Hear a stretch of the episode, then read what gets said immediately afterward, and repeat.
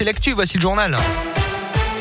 Et à la une de l'actualité aujourd'hui, après la colère des personnels de l'éducation nationale dans la rue hier, les promesses du gouvernement à l'issue d'une réunion dans la soirée entre les syndicats d'enseignants, le premier ministre et le ministre de l'éducation notamment. Les profs ont obtenu la livraison rapide de 5 millions de masques FFP2 pour les profs de maternelle et le recrutement de plus de 3000 profs remplaçants pour assurer les cours dans cette période de pandémie. On jugera dans les prochains jours, a réagi à la sortie l'un des principaux syndicats après une journée de mobilisation qui a réuni près de 80 000 manifestants selon le ministère de l'Intérieur. Ils étaient par exemple 1500 à Clermont. Marine est prof des écoles dans un petit établissement de la région. Elle se demande encore comment elle et ses collègues parviennent à tenir. On l'écoute.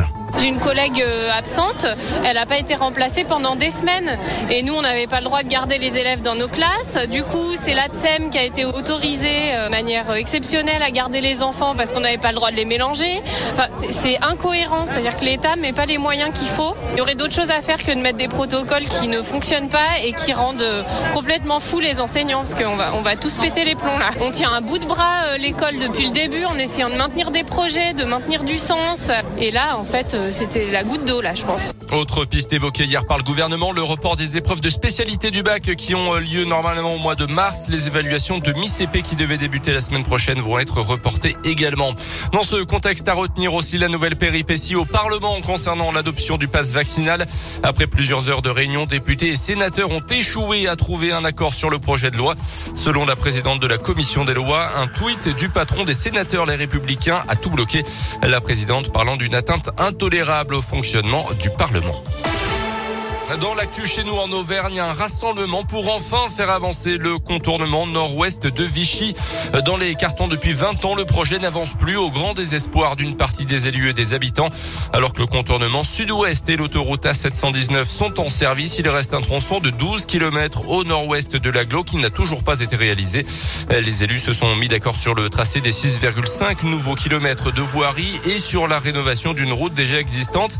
Mais depuis, rien n'a bougé et les courriers adressés au préfet de l'Allier n'ont pas reçu de réponse. Franck Gonzalez, le maire de Charmeil, a donc décidé de se mobiliser. Chaque jour passe environ 22 000 véhicules, dont à peu près un quart de poids lourds. Ce contournement nord-ouest verra le jour, on en a la conviction, mais euh, nos craintes sont essentiellement basées sur l'absence d'informations d'une part, et puis euh, le calendrier. C'est un, projet qui est euh, reporté d'année en année. Plus on va attendre, euh, plus les normes vont devenir draconiennes en termes d'écologie. Plus on va attendre, plus le coût sera important à la charge de l'État. C'est complètement euh, hallucinant d'être euh, obligé de quémander pour un tronçon qui coûte 70 millions d'euros.